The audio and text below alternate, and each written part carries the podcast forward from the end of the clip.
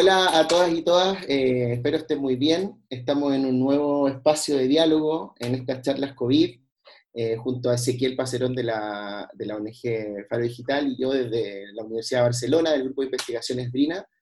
Hoy tenemos una charla muy interesante, muy entretenida y, bueno, esencial directamente. Vamos a tener el, gusto, el honor de hablar con dos eh, directoras de dos centros educativos tanto de Barcelona como de Santiago de Chile, para que nos cuenten cómo están llevando el, confinamiento ¿no? desde su inicio, el desafío, por ejemplo, de, inclusión digital, social que han debido enfrentar, por ejemplo, el propio centro con sus profesores, profesoras, con la comunidad académica en general, los deberes, las tareas, el tema evaluativo, si se ha podido continuar o no, y también, sin hacer futurología, qué inquietudes, qué, qué, preguntas tenemos de cara a lo que viene, ¿no? cómo nos vamos a organizar para terminar el curso académico. Sabemos que hay experiencia en todos los países donde se está diferente, ¿no? Algunos países están apostando por terminar el año, como pasa en los países nórdicos.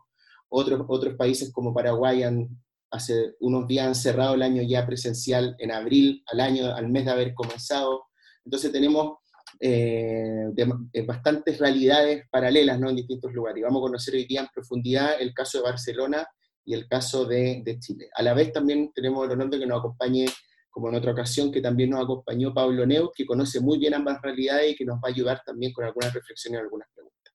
Así que sin más, eh, voy a presentarlas a, a, nuestras eh, invitadas y les voy a hacer directamente una pregunta para que cuando, cuando se presenten nos contesten cómo, cómo están enfrentando esto. La primera es a, Karen Concha, ella es la directora del Liceo José Miguel Carrera de Santiago de Chile, de la comuna de Recoleta, de Santiago de Chile, eh, y tenemos también a, Domi Viñas, que es la directora del Instituto Escola El Tiler de Barcelona. Muchas gracias por venir. ¿Cómo están? ¿Cómo les ha ido? Domi, tú primero. Gracias. Buenas tardes. Es un placer estar aquí. ¿Cómo están llevando el confinamiento, justamente? Perdón. Exactamente. Eh, bueno, en primer lugar, deciros que es un placer estar aquí con todos vosotros y vosotras eh, el confinamiento lo estamos llevando lo más dignamente que podemos.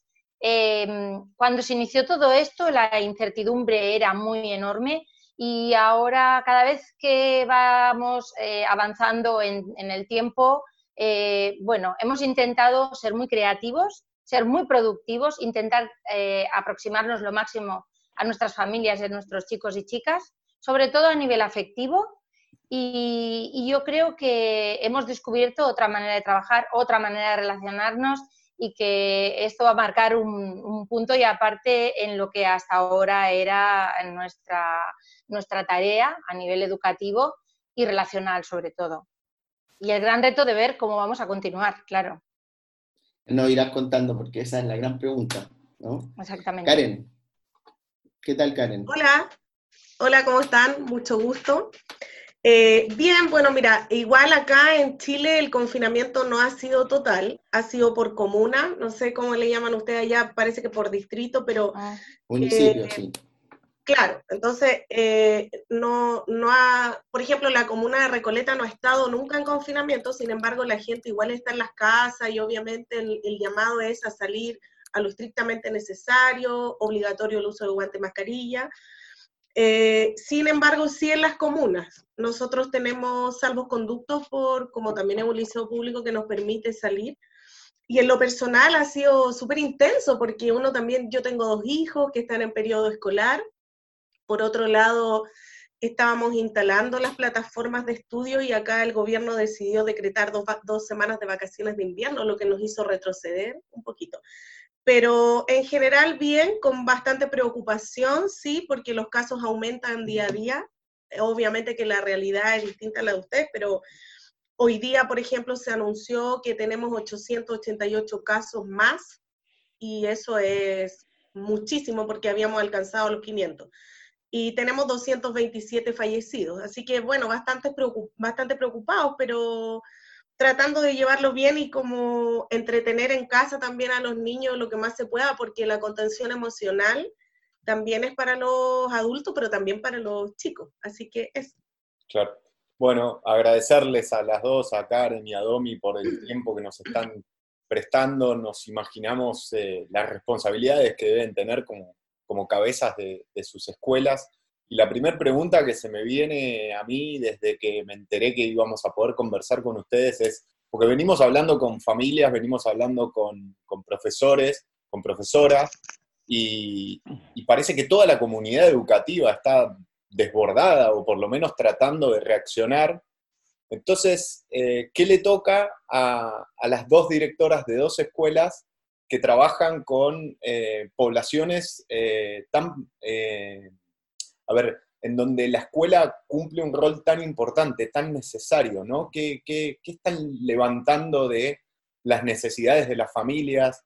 Eh, el otro día con Pablo Neuta hablábamos de la revalorización de la escuela en esta etapa, y esa me parece que es una reflexión que estaría buenísimo que, volvamos a, retomar. Pero bueno, preguntarles eso, ¿cuál fue eh, uno de los principales desafíos que tuvieron eh, como cabezas de sus instituciones? Si quieres arrancar tú, Domi. Sí, em, a ver, eh, nosotros, em, uno de los retos que como directora de escuela en un primer momento se nos planteó em, fue que las directrices a nivel de las personas responsables de educación en, nuestra comunidad hacían mucho énfasis en todo lo que iba a venir en estos momentos eh, referente a una pedagogía más digital, a, un aprendizaje eh, vía Internet y evidentemente esto es un aspecto que marca mucho más, agudiza mucho más la brecha social. Nuestra realidad son chicos y chicas y niños y niñas que evidentemente no son digitales, son digitales eh, a nivel tal vez más, bueno, pues de juegos, a nivel social, de redes sociales, en algunos casos, es decir, es un tipo de, cultura digital eh, más orientada al aspecto lúdico que no al aspecto educativo. Y ahí era donde íbamos a encontrarnos con el primer eh, muro para poder dar continuidad al curso, al tercer trimestre eh, de la escolarización de nuestros alumnos. Por otro lado, también em, una educación con un plano digital no se puede llevar a cabo sin unos recursos, ¿no?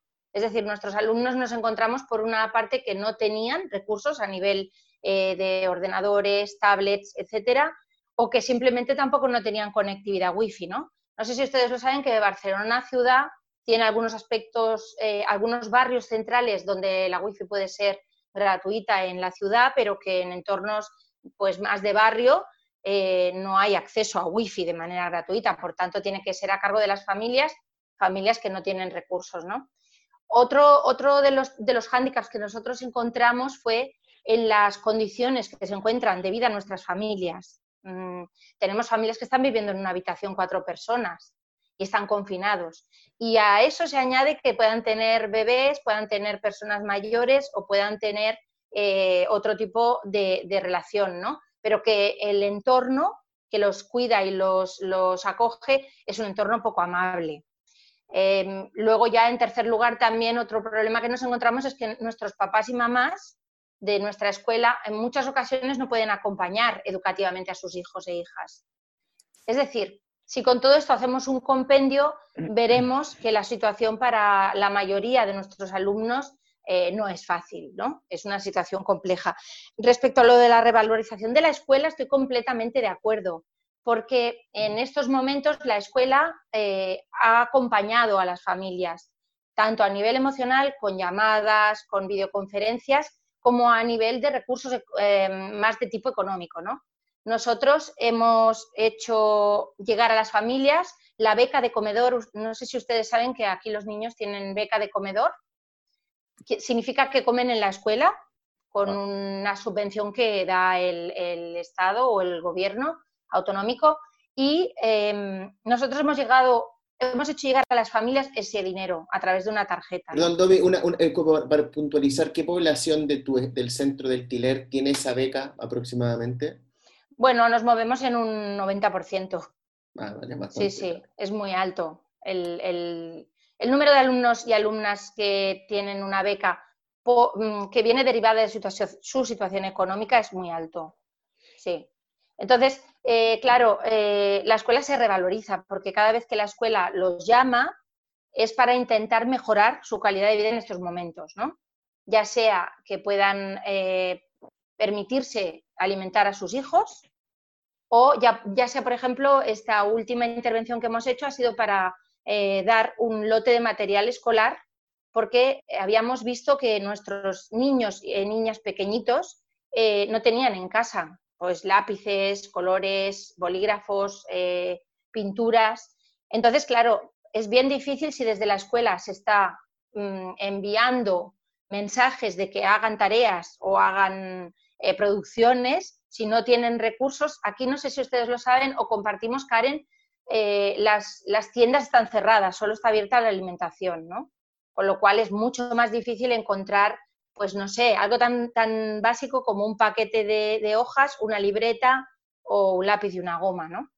Entonces, eh, en estos momentos la escuela se ha revalorizado porque eh, hemos intentado, yo no digo que lo hayamos conseguido, pero hemos intentado estar ah, caminando al lado de las familias de nuestros alumnos en estos momentos complejos.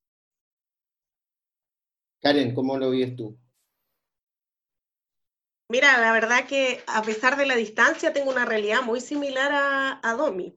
Yo espero que me entiendan porque igual el lenguaje de nosotros los chilenos es bien distinto y tenemos varias, varias muletillas o modismos.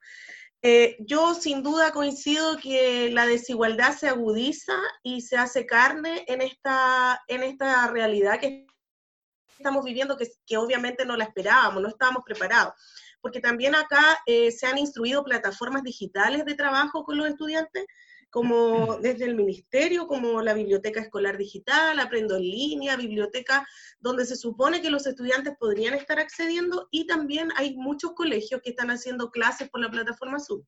Sin embargo, la realidad que nosotros tenemos es una realidad extremadamente compleja. Nosotros tenemos también un índice de vulnerabilidad del 93%, y eh, también la mirada educativa de Recoleta eh, no apunta necesariamente al avanzar en los aprendizajes, sino que apunta también a la contención emocional y al vínculo de los profesores que están a cargo de, nuestros estudiantes. Nosotros tenemos un programa que es el programa CATI, que el profesor jefe tiene como un rol mucho más cercano y, por ejemplo, de su carga horaria tiene el 70% de la carga horaria solo para... Entonces, ante esto ha sido súper complejo porque nosotros tenemos una población migrante, nosotros tenemos 12 nacionalidades en el liceo.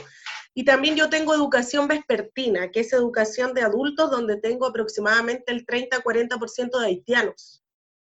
Y la comunidad haitiana es una comunidad que vive en poblaciones muy eh, aglomerados, eh, ellos, la mayoría viven en piezas de muchas personas, entonces donde el contagio brota, pero también la, necesidad económica. Por otro lado, por la, por la ubicación del colegio y como yo comentaba, ¿cierto? Nosotros estamos en un sector donde atendemos estudiantes que también están involucrados en otros tipos de cosas fuera del establecimiento y tenemos poblaciones de alto tráfico, delincuencia, donde el, colegio se transforma en un espacio protector. Y se transforma en un espacio protector en todos los sentidos, porque los chicos que viven realidades muy extremas en sus casas, en el liceo vuelven a ser niños, jóvenes, adolescentes y, sienten mucho, mucha protección por sus profesores también. Por otro lado, hay mucha angustia por el desempleo de sus padres, donde ni siquiera hay dinero, por ejemplo, no pueden cargar dinero para que el chico se pueda conectar solo a Wi-Fi. Acá en Chile las compañías telefónicas liberaron, liberaron el Wi-Fi para la mayoría, porque efectivamente nosotros tenemos niños que no tienen un teléfono móvil, que mucho menos tienen una tablet o un computador, pero si tienen teléfono móvil no tienen, no tienen datos móviles, sino que acceden conectándose a las redes Wi-Fi que ellos pueden y por otro lado, la escolaridad de los padres tampoco apoya mucho en, este, en esta guía de, trabajar con, las tareas. Eh, nosotros, al igual que ustedes, Domi, que tienen esta beca de alimentación, en el caso nuestro se trabaja diferente. Eh, nosotros tenemos la, la JUNAED, que es la, la, que entrega al gobierno la alimentación, y hemos entregado canastas de alimentos. Eh, hoy día estamos entregando la segunda canasta, eh, tenemos un video incluso en YouTube que después le puedo hacer llegar el link a Pablo. Entonces llega el camión, digamos, de la empresa y trae, por decirte, cajones de tomate, cajones de cebolla, etcétera, y nosotros tenemos que armar mallas con canasta. donde se le va a entregar a cada familia cuatro cebollas, tres tomates, etc.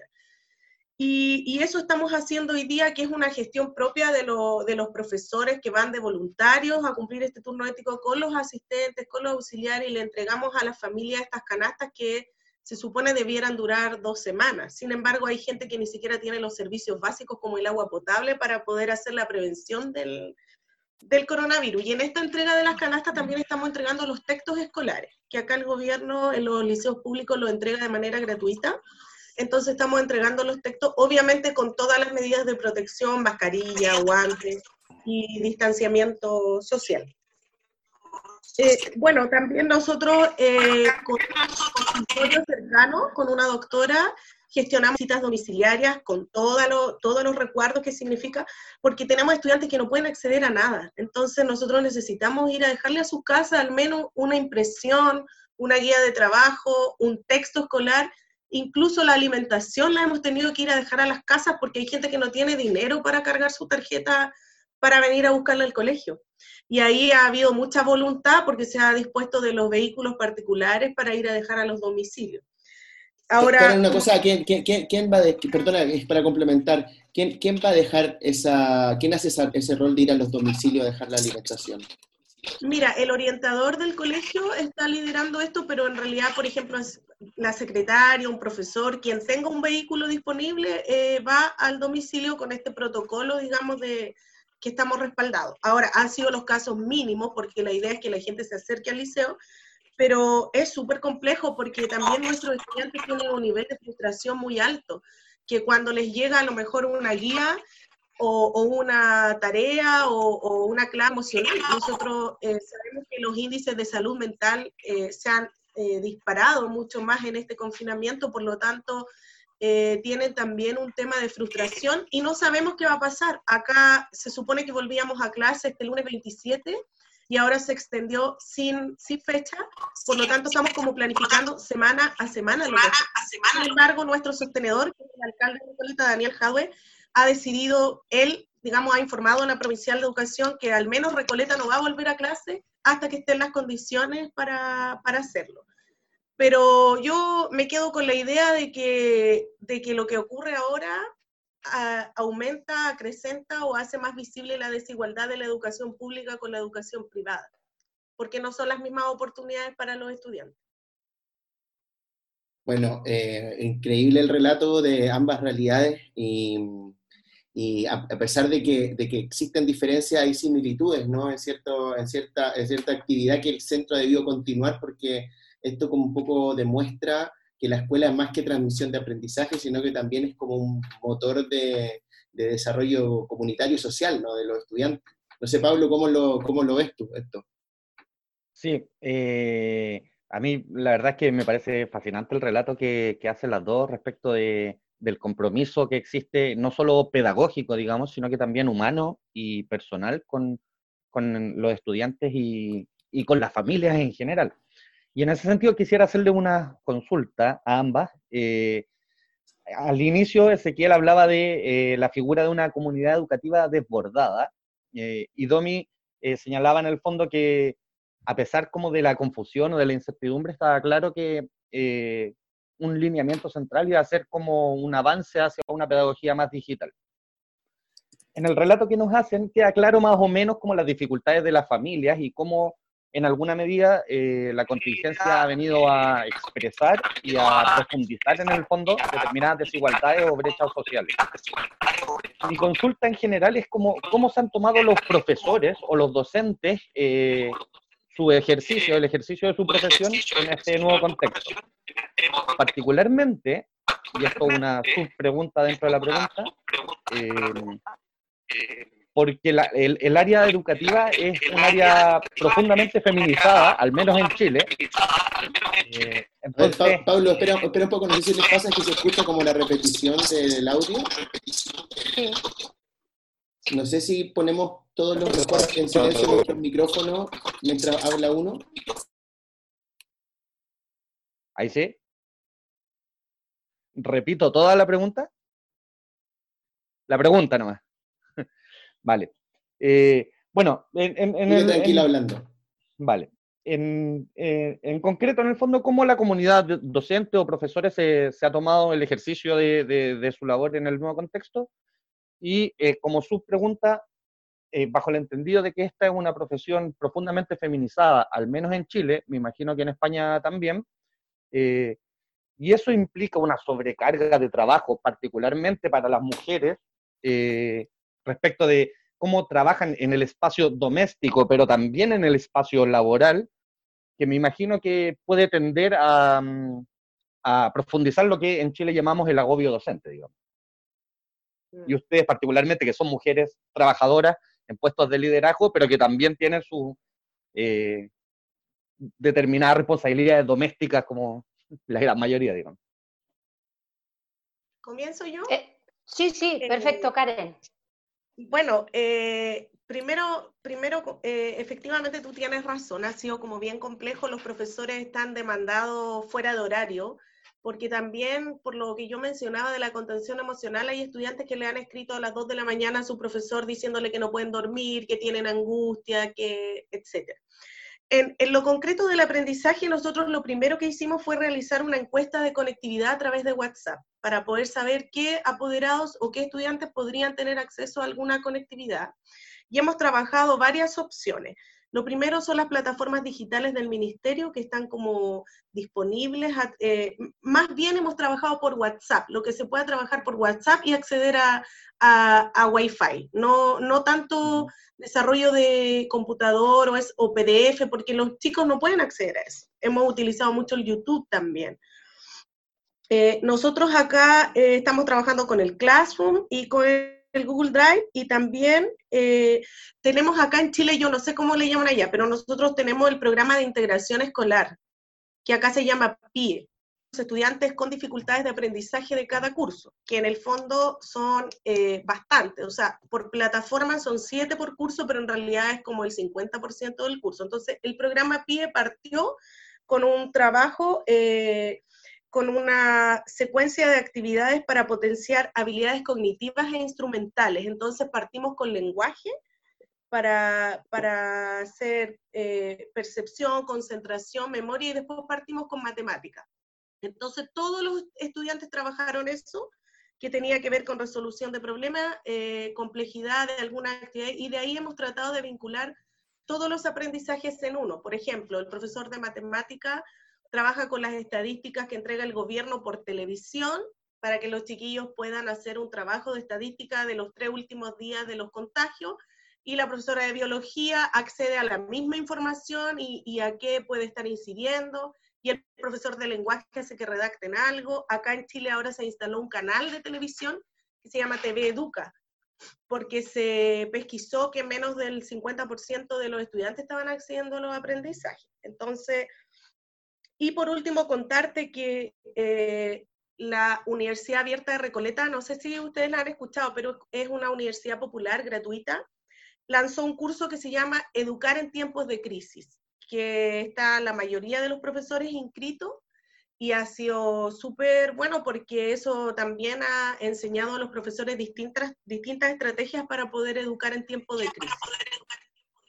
Eh, al respecto de lo que tú planteabas, efectivamente es, eh, es, muy agotador porque uno también está con los hijos en casa, los hijos también tienen tareas, tienen que hacer tareas, hay que hacer las labores, ¿cierto?, de desayuno, almuerzo y estar conectado con el teletrabajo. Nosotros en el colegio a las 8 ya estamos conectados por el WhatsApp, todos los días saludamos a los profesores, vemos qué necesidades tienen.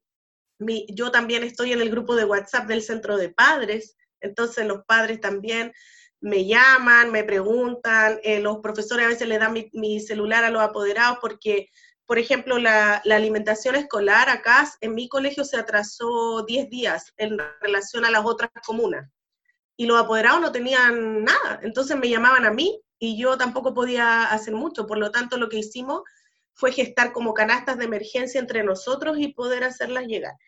Eh, es como bien agotador porque uno también está eh, hasta muy tarde conectado, el tiempo como que no te alcanza, pero tampoco hay muchas formas de ayudar porque hay un, tema sanitario también que lo, que lo complica.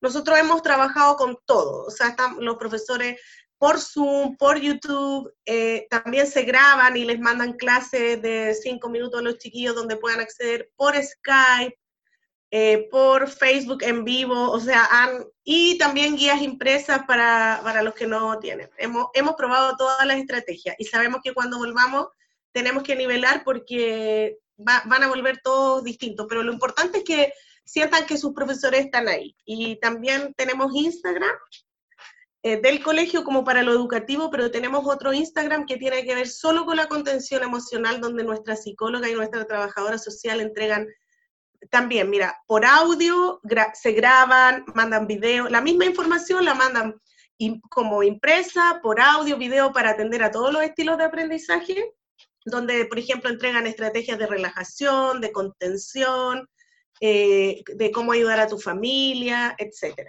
Así que, bueno, eso ha sido un poco lo que hemos hecho nosotros. Muy bien.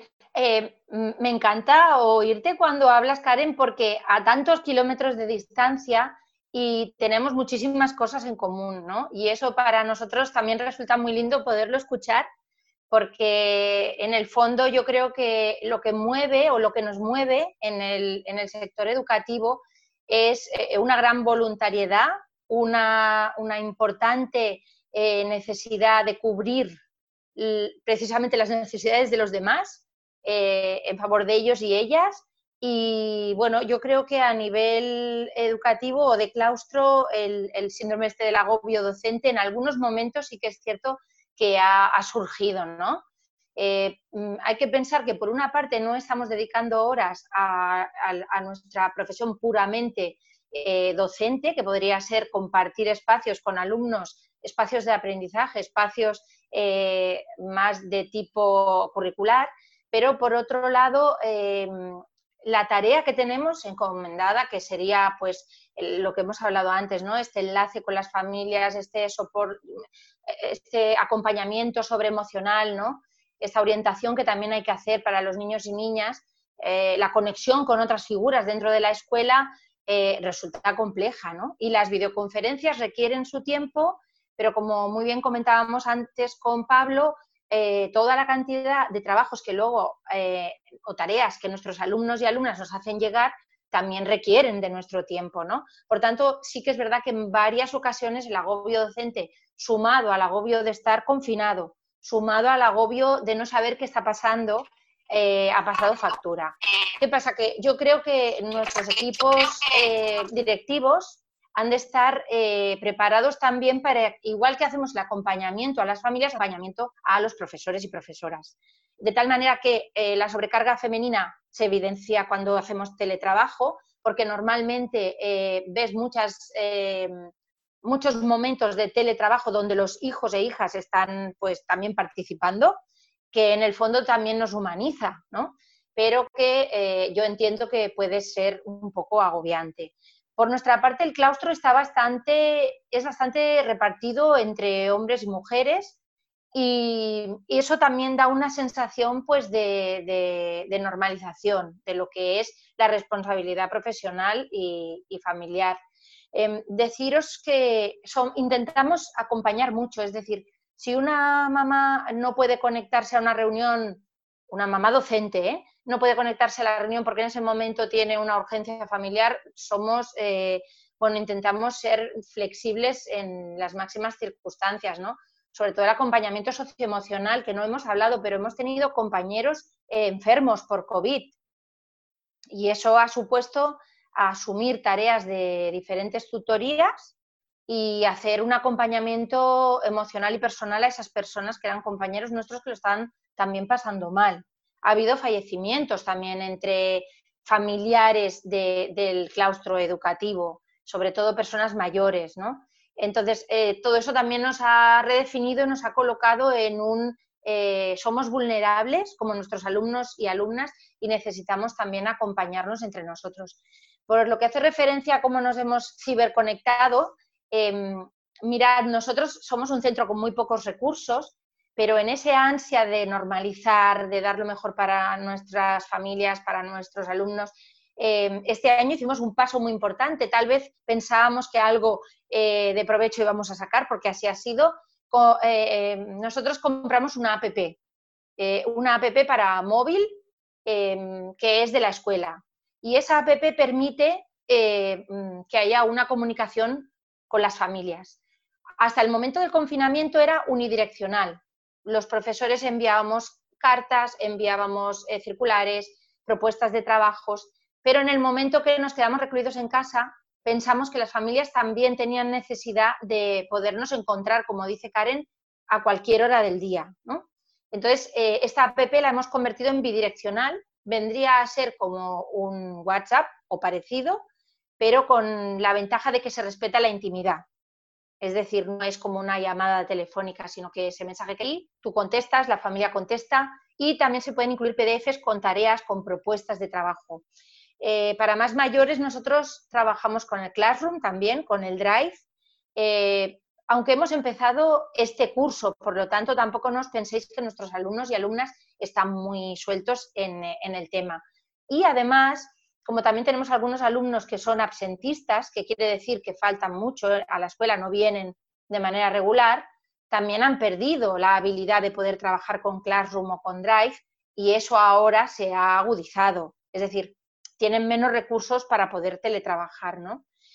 Una cosa que también se añade es que nosotros somos un, un proyecto de nueva creación y como proyecto de nueva creación también creemos y apostamos por una pedagogía avanzada. ¿Qué quiere decir? Que nosotros en la escuela no trabajamos con libros, eh, trabajamos por proyectos, que significa que eh, nosotros determinamos junto con nuestros alumnos sobre qué queremos aprender y ahí empezamos a hacer todo un trabajo de aula, una vida o un tejido de aula. Eh, por lo tanto, el aprendizaje se genera entre todos nosotros y nosotras. Claro, al estar separados es mucho más complicado. ¿Qué hemos hecho? Crear retos. Nosotros no tenemos cuadernos o, tareas que se, simplemente se rellenen con, un trabajo más mecánico, sino que cada semana todos, todas las comunidades envían a sus alumnos y alumnas un reto semanal. Puede ser un reto que incluya eh, tareas de elaboración de textos, eh, resoluciones matemáticas, eh, algún aprendizaje a nivel de, pues, no sé, de, descubrir, descubrir, aspectos sociales, eh, también a, nivel más afectivo, socioemocional, ¿no? Propuestas de actividades que en general generen interacción, aunque sea, eh, bueno, poco, poco parecido a lo que se hace en la escuela, pero lo que sí que hemos intentado es eh, transmitir la misma esencia de pedagogía avanzada de trabajo en casa que mm, pensamos que no tendría sentido ahora empezar con tareas mecánicas, que no es de la manera que nosotros estamos acostumbrados a, impartir la docencia ¿no? en la escuela. Em, tenemos mucha suerte porque eh, por parte del Ayuntamiento de Barcelona, en los centros con una complejidad alta, que yo preferiría decir que en vez de tener una alta complejidad, lo que tenemos unas altas oportunidades, creo que sería mucho más justo con nuestros niños y niñas, eh, tenemos unas figuras que entran en plantilla de la escuela, pero que son eh, proporcionadas por el ayuntamiento, como es un educador o educadora social, como es una técnica de integración social, un educador emocional o una logopeda. estas personas se han incorporado al equipo. Estas personas están haciendo una tarea eh, pues, eh, muy, muy valiosa para reforzar vínculos, detectar necesidades, hacer seguimiento y contacto con familias vulnerables y sobre todo reforzar lo que es el vínculo, ¿no? De tener alguna, algún espacio para poder trabajar lo que sería eh, el, cuidado del equipo docente, porque sí que ahora que vemos que este espacio de confinamiento está siendo ciertamente más largo de lo que preveíamos, eh, la figura del docente también se está viendo, bueno, eh, resentida o empieza a mostrar su vulnerabilidad, ¿no? ¿En, qué sentido dices eso, por ejemplo? ¿Cómo lo identificas eso? Bueno, porque nosotros... Lo dicen los mismos docentes, te lo, te lo, te lo expresan. Sí, no. Empiezan a, o sea, es muy difícil que un docente exprese así de manera explícita el malestar, pero sí que evidentemente como personas humanas que somos, mostramos fácilmente cuál es nuestro momento, ¿no? A nivel emocional y afectivo, ¿no? Cuando vemos que hay personas que a lo mejor no se vinculan mucho a los retos que estamos proponiendo y deberían hacerlo tenemos que saber por qué. A lo mejor porque no están en un buen momento familiar, porque han tenido problemas de salud. Es decir, que el diagnóstico también de, los centros educativos eh, orientados a hacer acciones específicas para vincularse con, el alumnado de las familias, yo creo personalmente, y así lo he compartido con el equipo directivo, que ha de generar un trabajo también que, sea introspectivo, es decir, que permita a, los profesionales de la educación que también nos coloquemos en una situación de vulnerabilidad, ¿no? Y, poder trabajarlo. Es decir, no es solo atender a quien de repente no quiere trabajar, que no es nuestro caso. Yo os tengo que decir que en el Instituto Escola todo el claustro y todo el equipo educativo realmente merece un reconocimiento porque se ha implicado todo el mundo al mil por cien, nadie ha tenido problemas de conectividad, de maquinaria, nadie ha tenido ningún problema para, para trabajar en equipo y eso les honra y muchísimo, ¿no? Hemos tenido momentos para hacer vídeos que están colgados en Instagram. Si alguien se anima a seguirnos, eh, pues estará... ¿Cuál es la cuenta? ¿Cuál es la cuenta? El Tiler, ¿no? IE El Tiler, sí, sí. IE de Instituto Escuela El Tiler. Entonces, em, verán que hay eh, intervenciones específicas de profesores y profesoras que nos deleitan con, con leer un poema eh, para San Jordi, por ejemplo, o, propuestas de hacer carreras o ejercicio en casa. Y yo creo que esa es también una, virtud o un punto fuerte del claustro del profesorado, ¿no? que, bueno, que han sabido colocarse bien. Y un punto fuerte también del equipo directivo ha sido que también estamos, como si dijéramos, abiertos o, o receptivos a que el equipo docente también tenga en algún momento algún, algún, algún agobio, porque también es normal, ¿no?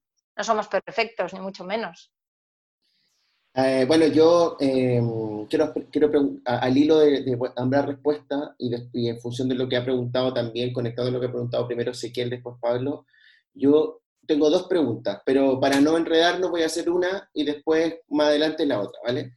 La primera es em, el costo en el aprendizaje de los estudiantes. Por ejemplo, vosotros dos que conocéis al profesorado, conocéis al estudiantado, Evidentemente sabéis que se, ha hecho, se, ha, hecho, una planificación, habían proyectos, me consta porque he estado mucho en el tilero y habían proyectos en acción, ¿no? en ejecución propia de asignatura. También sé que pasaba también lo mismo en Recoleta poco a poco, ¿no? porque el año recién había comenzado. Em, de pronto esto pasa.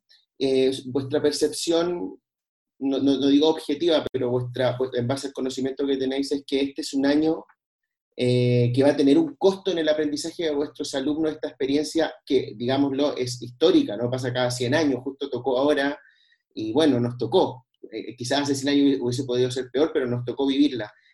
¿Cuál va a ser el costo en el aprendizaje de, vuestros estudiantes al respecto? Sí, y quizás yo agrego a la pregunta de Pablo, y qué aprendizajes eh, diversos que quizás en una situación de, entre comillas, normalidad no hubiesen sucedido por la pandemia empezaron a, emerger y ustedes los perciben, ¿no? Eh, mira, yo eh, creo que evidentemente se van a ver muy descendidos los aprendizajes curriculares, por así decirlo, porque creo que esta pandemia nos deja muchos tipos de aprendizaje en relación a las planificaciones, claro, había muchos proyectos y muchas cosas, ¿cierto? Que uno intenciona. En mi caso, yo también tengo un equipo directivo nuevo completo, por lo tanto, había todo un, programa de, levantamiento del liceo. Yo llevo solamente un año en el colegio. Eh, eh, claro, hay muchas metas y muchas estrategias para llegar a esa meta que van quedando un poco pausadas con este confinamiento y con esta pandemia. Ahora, en el caso de los aprendizajes es algo que preocupa porque evidentemente eh, no, como decía, nosotros tenemos estudiantes kinestésicos, visuales, auditivos, no todos aprenden de la misma forma, pero hemos intentado que los aprendizajes avancen lo, que más podamos. Nosotros vamos a, a, acompañar este proceso vinculado mucho a lo emocional, porque si no hay, si no están bien emocionalmente, no van a poder aprender. Hay estudiantes que duermen, como decía Domi, también varias personas, incluso en una misma cama, entonces por lo tanto ni siquiera tienen un espacio físico adecuado para adquirir un aprendizaje. Y si no están bien ellos, no van a poder aprender. Sin embargo, yo creo que el mayor aprendizaje yo también tengo la misma realidad que tú, Domi, de estudiantes que tienen dificultades de asistencia, que cuesta mucho que vayan al colegio. Pablo, cuando estuvo con nosotros, se daba cuenta que los profesores llaman todos los días, hay estudiantes que incluso los despertamos para que vayan al colegio, los vamos hasta buscar. Pero ahora valoran mucho su colegio, lo único que quieren es volver al colegio, extrañan a sus compañeros, extrañan el colegio, eh, a lo mejor incluso el tener un baño digno donde entrar, un comedor limpiecito, una comida caliente, eh, y, el que estén preocupados de ellos. Por lo tanto, yo creo que este también es un aprendizaje de valorar lo que tenemos y, y, valorar también lo que podemos lograr. Nosotros tenemos muchos programas que nos apoyan en la continuidad de estudios superiores. Y, y, estos programas también nos están apoyando digitalmente. Hay bastante preocupación también por eso pero yo creo que eh, estamos haciendo todo lo posible para que el costo del aprendizaje curricular que se va a perder sea lo mínimo que podemos que podemos lograr. En, en términos de eso también nosotros estamos ahora confeccionando un video, por ejemplo, en donde todos los profesores están mandando un saludito de 10 segundos para confeccionar un video motivacional y, y, para potenciar también el, el, o sea, vamos a salir de esta, tenemos para arriba y no se rindan, porque ya llevamos, nosotros alcanzamos a tener 10 días de clase en Chile. Por lo tanto, hay estudiantes que ni siquiera alcanzamos a, conocer. En 10 días, por ejemplo, hay profesores que no conocieron a sus niños, que los han conocido ahora en esta situación.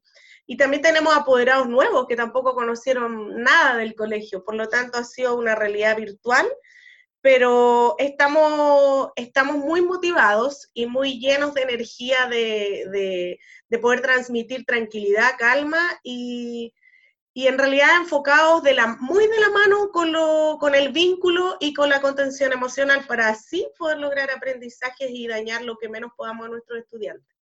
Eso. Muy bien, Tommy. Completamente de acuerdo con lo que Karen nos estaba explicando. Me resuenan muchas cosas también con nuestra realidad. Eh, igual ahora parecerá que, no debería decir lo que creo que tengo que decir. Eh, si el tema es un, Una, exactamente, voy a decirlo. Eh, si el tema es una cuestión de prioridades, en entornos como el, nuestro y con familias y, y, chicos y chicas y niños y niñas como los nuestros, eh, no nos preocupa en absoluto el tema eh, de que van a perder a nivel académico y curricular. No, no nos importa porque hemos ganado otras muchas cosas. Hemos ganado acercarnos a las familias que nos vean desde una perspectiva más amable. Eh, hemos ah, también aprendido a relacionarnos, como decía Karen, los profesores están llamando una o dos veces por semana eh, ven que esas personas que en la escuela estábamos exigiendo o en algunos momentos incluso, eh, eh, bueno, rebatiendo cuáles eran las cosas que no estaban funcionando, ahora eso lo dejamos en un segundo plano y nos centramos más en, intentar que estén bien a nivel personal, a nivel anímico, es una situación de emergencia social, con lo cual por tres meses de curso, eh, oíganme, ya lo recuperaremos, ¿no? Si hace falta, pues ya aceleraremos los aprendizajes que sí que es cierto que cuando uno se plantea cómo un, niño o una niña se empodera en un nivel slow, eh, no nos preocupa, porque a través de cualquier proyecto o cualquier propuesta didáctica que nosotros planteemos el curso que viene, ellos van a poder eh, aprender. No se trata de aprender lo que nosotros queramos, sino lo que ellos están preparados para aprender, con lo cual eh, ahí se abre toda la posibilidad de, tiempos, ¿no? Los tiempos no, creo que sean ahora mismo lo más importante. Mm, luego también os quería comentar respecto a lo que comentabais de prácticas, másters, personas que están en la escuela. Lo hemos tenido claro desde el principio, ¿eh? ¿Cómo os podemos ayudar para que vuestras prácticas, vuestro máster pueda continuar, ¿no? Y si podemos hacer algo, lo vamos a hacer. Si hay que hacer entrevistas, se hacen. Eh, si podéis, mm, en estos momentos tenemos eh, chicos y chicas de prácticas, de máster, en la escuela que se han incorporado al equipo docente y educativo y están teniendo relación con los alumnos y las alumnas, se están llamando, están haciendo propuestas súper, súper ingeniosas.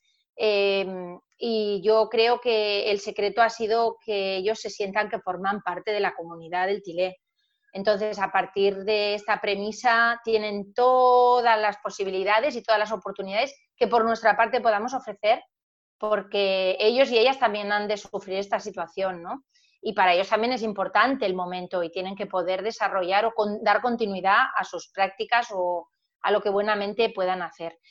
Es cierto que esta situación es muy dura, pero nos está enseñando a todos y a todas, ¿no? Está abriendo otras perspectivas y un poco era lo que hablábamos antes, ¿no? Eh, qué pasará a partir de ahora, qué, etapa vamos a iniciar, ¿no? Mm, si cuando volvamos a la escuela vamos a poder eh, dar continuidad a todo esto que hemos aprendido a nivel más, eh, bueno, pues de ordenadores, de programas educativos, ¿vamos a continuar manteniendo esta relación con las familias tan bonita? Pues no deberíamos dejarlo perder, porque eso va a ser el aprendizaje. Perfecto. Eh, no sé, Pablo, ¿quieres comentar algo o voy con la otra pregunta yo directamente? Micrófono. No se te escucha. no, que, tengo una pregunta, pero no sé si la tuya va... Dale, dale. No, no, no, dale, dale, dale. Eh, bueno, en primero me, me, interpela bastante el, relato que han hecho las dos, eh, conectándolo con lo que hablábamos un poco en una charla anterior con Ezequiel y con Pablo respecto de esta revalorización de la escuela de cómo académicamente ciertas perspectivas habían visto como a la propia escuela como un espacio de encierro, confinamiento, etcétera, pero que ahora eh, en el contexto de un confinamiento real en los hogares pasa a ser vista como un territorio o un espacio de fraternidad, de liberación, de, creación de vínculos humanos eh, y por lo tanto como un, espacio de humanización.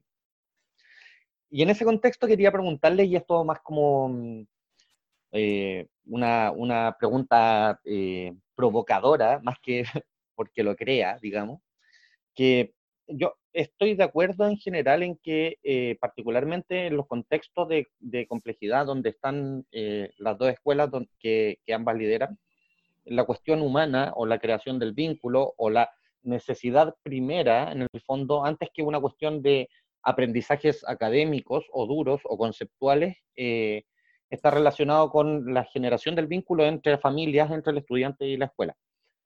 Sin embargo, mi pregunta es, eh, si es que, o como provocación, si es que nos quedamos ahí en el fondo, probablemente la escuela va a seguir siendo eh, una institución de reproducción de las desigualdades sociales. O sea, la promesa moderna de la escuela como, como instrumento de movilidad social quedaría, eh, sería en el fondo una mentira o una ilusión si es que solo uno se queda en, la lógica del vínculo, digamos. Eh, ¿cómo, ¿cómo, conciliar en alguna medida esta, este objetivo más humano, digamos, que debería ser el objetivo primario de la escuela, pero también este objetivo más de, entre comillas, movilización social y para lo cual se requiere como esa adquisición de aprendizaje y ciertas certificaciones que habilitarán para, para, para, un futuro material, entre comillas, mejor? ¿Cómo, ¿Cómo, se compatibiliza? Para no quedarse solo como en, lo emotivo, digamos, en, lo, en la contención. Sí, bueno, yo tengo dos realidades como diferentes en, en, en, en, nivel etario, pero finalmente iguales en un fin común. Yo tengo educación regular en el día y en la noche tengo educación de adultos, donde tengo gente de 40, 50, 60, 70 años que está retomando sus estudios. Y en realidad la política nuestra y la política comunal también apunta a, como decía previamente yo, a la continuidad de estudio, a las altas expectativas, a los desafíos y en el fondo a, hacer entender también a nuestros estudiantes que la única forma de romper el círculo de la pobreza es a través de los estudios eh, y, no de lo fácil. Eh, nosotros eh, como somos un colegio con alta vulnerabilidad, estamos en un programa que se llama acá, que es el programa PASE, que es un programa que permite, hace un acompañamiento en tercero y cuarto medio, que son los dos últimos años, no sé cómo es la escolaridad ya, eh, con la universidad, con las universidades estatales. Sería primero y, segundo de bachillerato. Ya, perfecto. Y entonces, eh, esto hace que el 10% de mejor rendimiento accede de forma directa a las universidades sin el puntaje de la PSU, que es la prueba de selección universitaria que teníamos hasta el año pasado, que ahora se va a cambiar. por lo tanto acceden, tenemos estudiantes que salieron de cuarto medio el año pasado y independiente que hayan sacado 400 puntos, están estudiando kinesiología, eh, pedagogía. Y este programa tiene dos años de acompañamiento en la universidad también para nivelar sus aprendizajes, porque sabemos que se van a encontrar ahí también con una brecha de los estudiantes que estudiaron en un colegio mejor. Y nosotros motivamos constantemente, tenemos preuniversitarios gratuitos, tenemos convenio, por ejemplo, con el preuniversitario CEPET y con otros que entregan becas, nosotros entregamos becas y, y, fomentamos mucho el acceso a la educación superior y la verdad que en eso hemos sido bien exitosos. Y también como nosotros somos en el día técnico profesional, tenemos contabilidad y administración, ellos salen con un título de técnico de nivel medio y también tenemos científico humanista. Entonces, eh, tenemos solo la para, meta para- de- solo, solo para, para orientar a Domi, habla como de, de grado medio, de un grado medio un, un grado profesional, pero este sería un grado medio. Claro.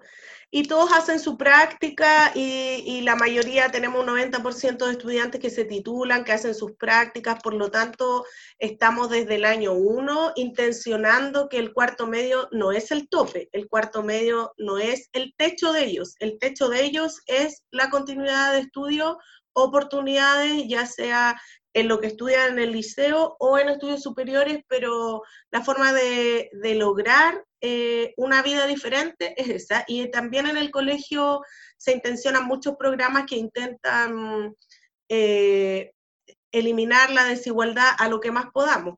Sabemos que son prácticas que vienen desde arriba, desde los gobiernos, que va a ser súper difícil porque los, los recursos que se inyectan a la educación pública no son los mismos recursos con los que cuenta un establecimiento que cobra una mensualidad o que tiene incluso una infraestructura mejor. Eh, y también los estudiantes, porque nosotros no tenemos ningún tipo de selección, nosotros trabajamos con todos los estudiantes que quieran estudiar. Eh, no como en los otros colegios que se selecciona. Entonces eh, ya, ya estás trabajando con un estudiante que al menos tiene una intención. Nosotros no, trabajamos con los que incluso van obligados al colegio. Y, la, y ahí está el trabajo nuestro, pues hacer que cambien y que ya no vayan obligados, quizás por el tema judicial, porque tenemos estudiantes que van obligados por el tema judicial, o simplemente por sus padres, sino que vayan porque realmente ten- obtengan la conciencia de que ese es el camino para alcanzar las metas, los estudios y nada más. Eso. Em, aunque el sistema educativo esté em, estructurado de manera diferente, pero yo creo que hay una similitud muy importante. Eh, es cierto que varios eh, estudios así lo avalan, que en entornos segregados em, las facilidades o, las posibilidades de que un alumno o una alumna pueda acceder a, estados de, o niveles de escolaridad posobligatoria son muy difíciles. Eso es una cosa sabida, ¿no? Habría que plantearse entonces eh, en, qué, en qué está fallando el sistema educativo como tal. Eh, no creo que sea tanto un, tema de escuelas y de proyectos, sino un tema de organización educativa. Es decir, nosotros, por ejemplo, ha sido uno de nuestros retos desde que el proyecto del TILE se inició hace tres años. Eh, si nosotros solo somos un recurso más para que nuestros alumnos y alumnas no vayan a otros centros, es decir, si se utiliza nuestro, nuestro, nuestro centro para contener, eh, no vamos a ir a ningún sitio, ¿no? Porque nosotros lo que pensamos es que si todo el mundo pudiera acceder a todas las escuelas y todas fueran de un nivel muy similar, eh, la elección de los padres y las madres no generaría esta segregación, ¿no? Eh, hay escuelas a diversas velocidades y lo que sí que es cierto es que en entornos como el nuestro, las carencias familiares de acompañamiento, de recursos, incluso el nivel cultural mismo de las familias, marca muchísimo. Nosotros anecdóticamente nos podemos encontrar familias que nos dicen, cuando les decimos que sus hijos no están a lo mejor aprovechando suficientemente el tiempo, nos dicen, yo no sé leer ni escribir y aquí estoy, tengo una familia y, como las altas expectativas, ¿no? Eh, todavía gracias que vienen a la escuela y más o menos están pues culturalizando mucho más que sus padres, ¿no? Entonces, eh, yo creo que es un tema de, de, de, educación pública, porque estoy de acuerdo contigo, Karen, que las escuelas aquí concertadas o privadas eh, juegan en otra liga significa que no podemos tampoco eh, compararnos, porque evidentemente es una realidad que existe en todos los países y que evidentemente determina también mucho lo que es el acceso al, saber y las posibilidades y oportunidades que puedan tener. Pero yo sí que creo que como escuelas públicas eh, no, se, no, se debería permitir ¿no? esta segregación entre escuelas, porque es lo que en el fondo marca. Luego también hay un tema de expectativas. Eh, nosotros tenemos altas expectativas, pero también somos conscientes ¿no? Eh, que nuestros alumnos en algunos momentos, si quieren iniciar una educación universitaria, van a tener que poner muchísimo de su parte para poder entrar en un nivel superior de acceso al, conocimiento y al aprendizaje, ¿no? Es decir, que yo creo que no es tanto el hecho del proyecto de escuela o de la voluntariedad que nosotras tenemos, que queda evidenciado en esta, en esta charla, sino que es más de cómo está organizado el sistema educativo, claramente, que permite que haya estas brechas eh, a todos los niveles, culturales, sociales e incluso las potencia, ¿no? Porque en el momento que se crea un centro, se crea un proyecto y que desde la administración se permite que sea un gueto, ahí ya hay un, sistema que está fallando. En este, este sentido, como, es interesante como, podemos observar, por ejemplo, que, hay realidades comunes ¿no? sobre eh, un concepto que, que tú ocupaste, Tommy, pero que seguramente por el mismo marco social geográfico en que se sitúa la, escuela de Karen tiene que ver con la segregación social, ¿no? la segregación escolar social. Más allá de que, como para introducirte un poco en el contexto de Karen, Tommy, eh, ella está situada en un municipio que tiene una, una, apuesta política bastante progresista respecto de otros municipios, tiene una cierta singularidad, digamos, ¿no? Digamos, directamente es una alcaldía comunista, o sea, bueno, que también tiene la, la, la, comparación con lo que pasa en Barcelona, ¿no? que tiene a, a, Comú Podem en cierta medida, ¿no? que, son, son, son, apuestas, pero que paralelamente estas dimensiones siguen existiendo. Eh, Karen recién decía el tema de, de, que como dimensión de, de, éxito el acceso a la universidad, porque en Chile es una dimensión transversal de éxito, más allá de, del hecho en sí de, de que lo sea, ¿no? Es una, es una, eh, una dimensión con una fuerte carga subjetiva. Evidentemente en Chile cerca del 80% de la población mayor de, entre 18 y 30, y 30 años estudia educación superior. Eh, en Dinamarca el, el 42%, por ejemplo. ¿no? ¿Qué pasa? Que en Chile dobla Dinamarca. Es justamente este imaginario de movilidad, ¿no? Pero no necesariamente algo que, que, tenga, que tenga que ser del todo, por así decirlo, positivo. Yo, eso sí... Eh, Perdón, perdona que... sí. No, que yo creo que entonces esto ya pasa por medidas más concretas a nivel de apuesta política, eh, que por ejemplo en nuestro caso también, como hay diferentes medidas que convergen, eh, realmente no se puede llevar tampoco a cabo una, apuesta tan clara como en, la situación que me planteas de Chile, ¿no? y por ejemplo también porque la mirada aquí de acceso a la universidad sigue siendo bastante elitista, ¿no? Eh, nosotros, tú lo conoces, nos comentaba, nosotros tenemos un promotor que es de etnia gitana trabajando en la escuela, que se ha incorporado este año a la universidad. Y él decía que cuando se incorporó, pues que incluso los mismos compañeros y compañeras lo miraban como si fuera un bicho raro, ¿no? Porque todavía tenemos esa mentalidad de que la universidad no está al acceso de todo el mundo. De hecho, tampoco no es una universidad gratuita, con, con recursos eh, bueno, yo creo que hay mucho aquí de qué hablar. una, una, cosa antes que Ezequiel me mate, porque seguramente quieres decir algo, pero le conozco la cara, pero quiero hacer este comentario. Eh, y de hecho es una pregunta muy a, lo Ezequiel. Eh, que hace poco él, para Inés Dussel, una, una, una socióloga, una, una referente para nuestro campo, Ezequiel le, le, planteaba como pregunta que se le haremos los próximos días, así que la adelanto algo súper interesante, es como, ¿cómo podríamos, vosotras dos como directora, os enfrentaréis, por ejemplo, a incorporar esta experiencia que, hemos vivido en estos meses en el, en el, en el, eh, en el tránsito a que los, vuestros estudiantes la asimilen, ¿no? ¿Qué tipo de estrategia, acción, por ejemplo, eh, podría, podrían hacerse de la escuela eh, para que los estudiantes reflexionen sobre lo que han vivido, sobre lo que quiere, lo que, lo, que ha significado este confinamiento, lo que ha significado esta pandemia, ¿no? Es un hecho histórico, es, probablemente sea uno de los dos, tres hechos de la historia de cada uno de los estudiantes con el que estáis vosotros, ¿no? ¿Cómo pedagógicamente, o, o, quizás no tanto en el plan de estudio, quizás sí, pero cómo tenéis pensado, cómo podría debatirse, eh, trabajarse esto una vez que ellos vuelvan a clase, si es que esto pasa en el corto plazo? Mira, en el caso nuestro, eh, en Chile desde el estallido social, 18 de octubre del año pasado, viene, viene una inestabilidad en las clases.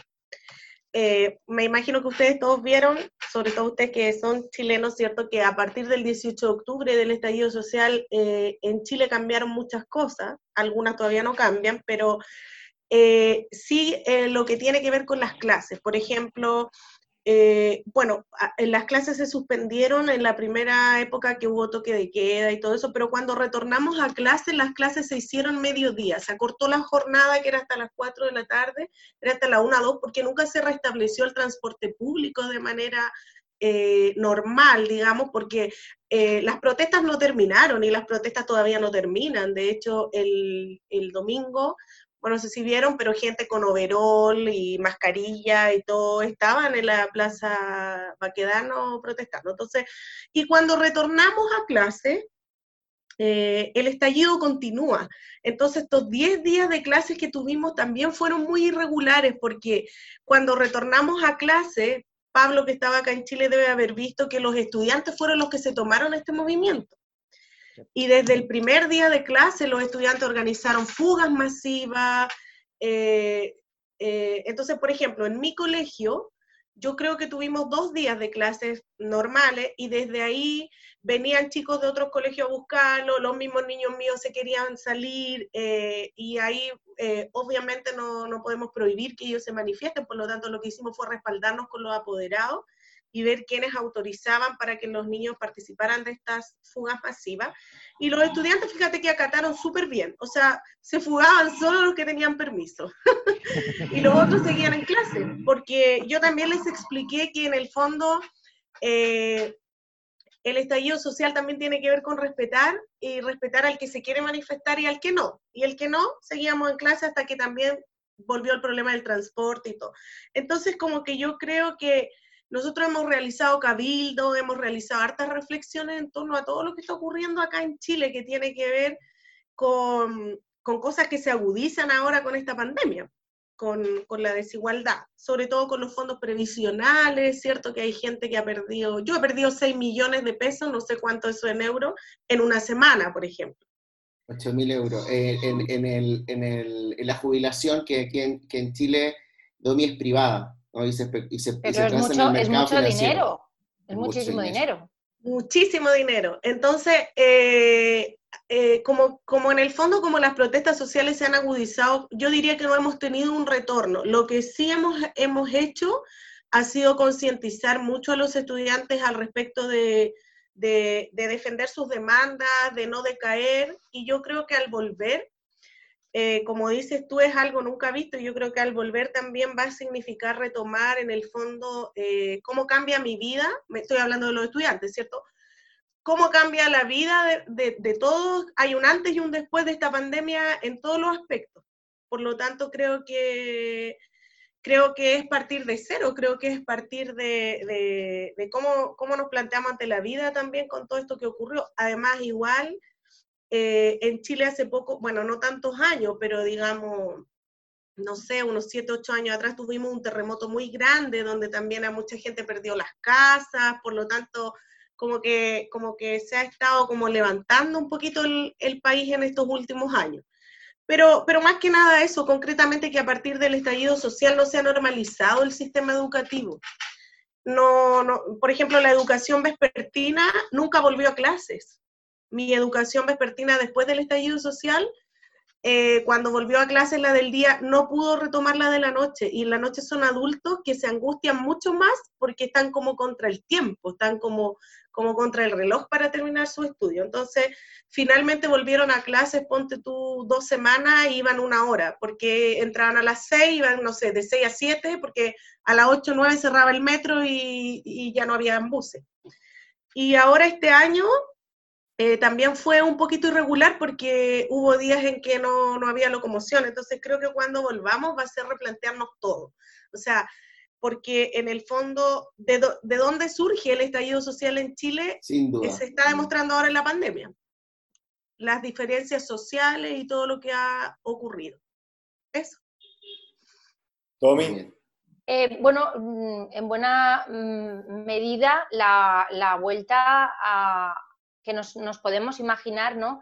Con unas garantías de, equidad. Para diseñar ese, retorno a la escuela, yo creo que lo que hemos de pensar que sea lo más plácido posible, sea ahora antes de, iniciar el verano o en septiembre, que sea plácido para todos los alumnos y para también los docentes y sus familias y que también puedan tener eh, un tipo de, refuerzo que pueda como reorientar también ¿no? todo, todo lo que han vivido, toda esa inequidad a nivel educativo y a nivel social que hayan podido acumular, bien van a ser seis meses de ausencia de la escuela y eso pues también habrá que tenerlo en cuenta. ¿no? Nosotros hemos empezado, tenemos una comisión que se llama Comisión de Convivencia, que está formada por una persona, un docente de cada comunidad y alguna de las personas les nombré antes, el educador emocional, la educadora social, y desde esta comisión de convivencia que nos hemos ido encontrando de manera asidua, ya estamos diseñando cómo va a ser esta vuelta o cómo nos vamos a imaginar esta vuelta. ¿no? Estas actuaciones más generales, focalizadas sobre todo hacia, hacia, bueno, hacia nuestros alumnos y alumnas, eh, que se puedan garantizar a lo largo al menos de, de un periodo de tiempo que sea necesario, y que nos las imaginamos, por ejemplo, el otro día estábamos haciendo propuestas del tipo de eh, generar un proyecto cero que, no tenemos el título, pero que sea, bueno, nos, reencontramos, nos acogemos, eh, niños y adolescentes, y después de este periodo tan abrupto, ver y trabajar, sobre todo antes de iniciarse otra vez en materias, en aprendizajes, en currículo, etcétera, eh, y hacer un, poco de adaptación progresiva al entorno nuevamente escolar, que nos va a costar, eh, a sus docentes, eh, que tengan un, bienestar socioemocional, va a ser muy importante, porque siempre hemos pensado que sin ese bienestar no se puede aprender. Lo pensábamos antes, más ahora, ¿no? hemos de saber también ciertamente qué situaciones traumáticas han vivido, porque el COVID no se resume solo en haber estado confinado en casa o en una habitación. Eh, hay situaciones que nosotros sabemos o sospechamos que han tenido eh, los padres enfermos, eh, han vivido situaciones duras, ¿no? Y yo creo que todos esos replanteamientos... Etcétera, ¿no? Exacto, todos estos replanteamientos de vida han de quedar reflejados en la escuela a nivel socioemocional el día que nos encontremos. Después también hay otro punto de aparte en lo que se refiere a cómo los latinos nos relacionamos porque eso de tantos besos, tantos abrazos, que hasta ahora era una, mirada muy bonita de la escuela, ¿no? Porque siempre decía, la gente que venía de fuera decía, es que nos encanta ver cómo los niños y, niñas y los profesores se abrazan, eh, mm, se, atienden, ¿no? A nivel corporal, esa, esa, ese, ese, juntar las manos, ese, ese beso empoderador, eso en principio vamos a tener que aprender a gestionarlo porque claro, esta distancia, esta distancia social que se plantea para no contagiar, no contaminar, etcétera, etcétera, etcétera, eh, nosotros lo vamos a vivir de una manera muy dura porque hasta ahora éramos como muy corporales, ¿no? Enténdanlo desde el buen sentido de la palabra. Pero yo ahora veo niños y niñas que han venido a la escuela a recoger pues algún tipo de material que con sus mascarillas, con esos ojitos te miran como hasta ahora nos podíamos abrazar y ahora desde lejos nos tenemos que decir hola. Y va a ser un aprendizaje porque en nuestras culturas yo creo que a nivel afectivo ahí sí que vamos a tener que aprender, ¿eh? pero mucho, mucho. Yo quería agregar que acá, acá en Chile se entregaron algunas indicaciones desde el Ministerio de Educación, como en términos sanitarios concretas, que son bastante complejas de cumplir, a lo menos. Por ejemplo, que dentro de la sala de clases tiene que haber un distanciamiento de dos metros, dos metros por cada lado para los bancos, por lo tanto significa dividir el curso en dos o incluso en tres, lo que también significa hacer distintas jornadas de clase y acortar todo. por ejemplo, hacer distintos horarios de entrada, distintos horarios de salida, también diferenciar los horarios de, desayuno y almuerzo que nosotros entregamos en el colegio porque no puede juntarse toda la gente en el comedor. Tenemos que tomar la temperatura a la entrada con estos termómetros a distancia eh, a todo el personal pero también tenemos que eh, evitar que los niños se junten en el recreo, y eso es terrible, porque eh, es imposible. También tenemos que estar todos, todos los alumnos, los profesores, todo el mundo con mascarilla, eh, lavado de manos frecuente, alcohol gel. Entonces nosotros decimos, primero que de dónde va a llegar eso, va a llegar del gobierno porque no hay recursos para que tengamos mascarilla para todos los estudiantes todos los días, para que se cambien, etcétera. Porque además sabemos que si yo le entrego una mascarilla al niño, se la lleva para la casa, el otro día va a llegar seguramente sin mascarilla pero, pero también es complejo porque, como muy bien decía Domi, nosotros somos súper afectivos, entonces yo pensaba, por ejemplo, en los niveles chiquititos, cuando un niño de 4 o 5 años se caiga, la, la, tía de jardín no lo, va, no lo va a poder contener, no lo va a poder abrazar, a la distancia le va, le va a secar las lágrimas, entonces es complejo y en el caso nuestro también, porque, por ejemplo, Pablo Neut cuando realizó las entrevistas también vivió ahí alguna situación y se daba cuenta que la cercanía era lo principal, sobre todo la contención. Entonces, es complejo volver a clases en esta situación porque también en el caso de nuestros estudiantes utilizan el transporte público, los profesores también, por lo tanto no hay ninguna seguridad de que quien llegue al colegio no pueda obtener el contagio. Así es que eh, son realidades que, claro, en cursos más chicos o quizás con más recursos podrían resultar, pero en los colegios es complejo. Yo creo que es complejo volver a clases después de esta pandemia, eh, es un antes y un después, y, también es verdad lo que dices tú, nosotros, por ejemplo, en China quizás se, se controló más rápido y volvieron a clases porque en China dejan los zapatos en la puerta, tampoco en China, no, se saludan de besos, se saludan a distancia, no se tocan. Nosotros no, somos súper afectivos. Entonces, eh, es complejo eso. Sí, em, bueno, sabemos que, que, Domi se tiene que ir, entonces eh, la verdad que está para, para charlar largo y tendido. Ha sido súper interesante todos los aportes que nos han hecho. Me gustaría para, para cerrar, si, si Pablo Neut eh, tiene ganas de compartirnos alguna alguna idea, alguna reflexión, sobre todo hilando la charla teórica que habíamos tenido hace una semana y este, este bálsamo de, pragmatismo, de, realidad eh, acerca de las escuelas. Algo, algo que hayas estado pensando porque te vi muy pensativo y, ya cerrar con eso. No, yo eh, la verdad, solo eh, reivindicar esta idea como de que, ha circulado durante todo este conversatorio de, cómo en este contexto de crisis y de anormalidad, digamos, ha surgido una revalorización de, del espacio social que significa la escuela. No solo como un, un, espacio de aprendizaje de contenidos conceptuales, sino sobre todo y fundamentalmente como un espacio de encuentro donde familias, en este caso equipos directivos y por lo que nos señala también equipos docentes en el fondo, eh, confluyen para buscar cómo generar instancias que son fundamentalmente de humanización, o sea, de, transformarte en un ser humano, en el fondo, con capacidad de acción y de decisión sobre ti mismo y sobre tu contexto social.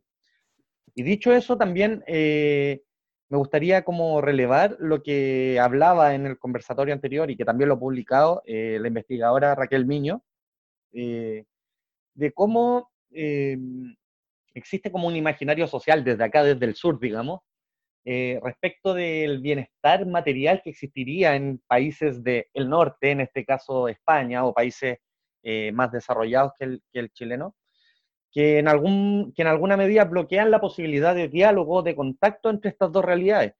Y a partir del testimonio tanto de Domi como de Karen, eh, resulta absolutamente claro que los puentes comunicantes, digamos, que las dinámicas de continuidad son mucho mayores que las que un, determinado sentido común o una visión ligera eh, podrían, podrían revelar. En ese sentido, como que yo lo he hablado con Raquel y la he leído respecto su trabajo sobre, sobre escuelas inclusivas, y ella siempre ha insistido como con el carácter también eh, de segregación y, el carácter desigual que existen en escuelas de en este caso de primer mundo. Creo que en ese diálogo norte-sur, por ponerle algún término, eh, de ese diálogo podrían surgir eh, muy buenos aprendizajes en el fondo para la construcción de escuelas más inclusivas, con, de escuelas transformadoras y de lo que hablábamos en general, ojalá con una orientación, digamos, contrahegemónica o emancipadora. Eso como lo, me queda como conclusión de, de la experiencia que, que expresan Dominicana. Buenísimo, Pablo. Bueno, de vuelta, agradecerles eh, muchísimo, Domi, Karen, eh, a los dos Pablos por haber compartido este, este momento, esta charla súper enriquecedora. Eh, y bueno, despedirlas. muchísimas gracias.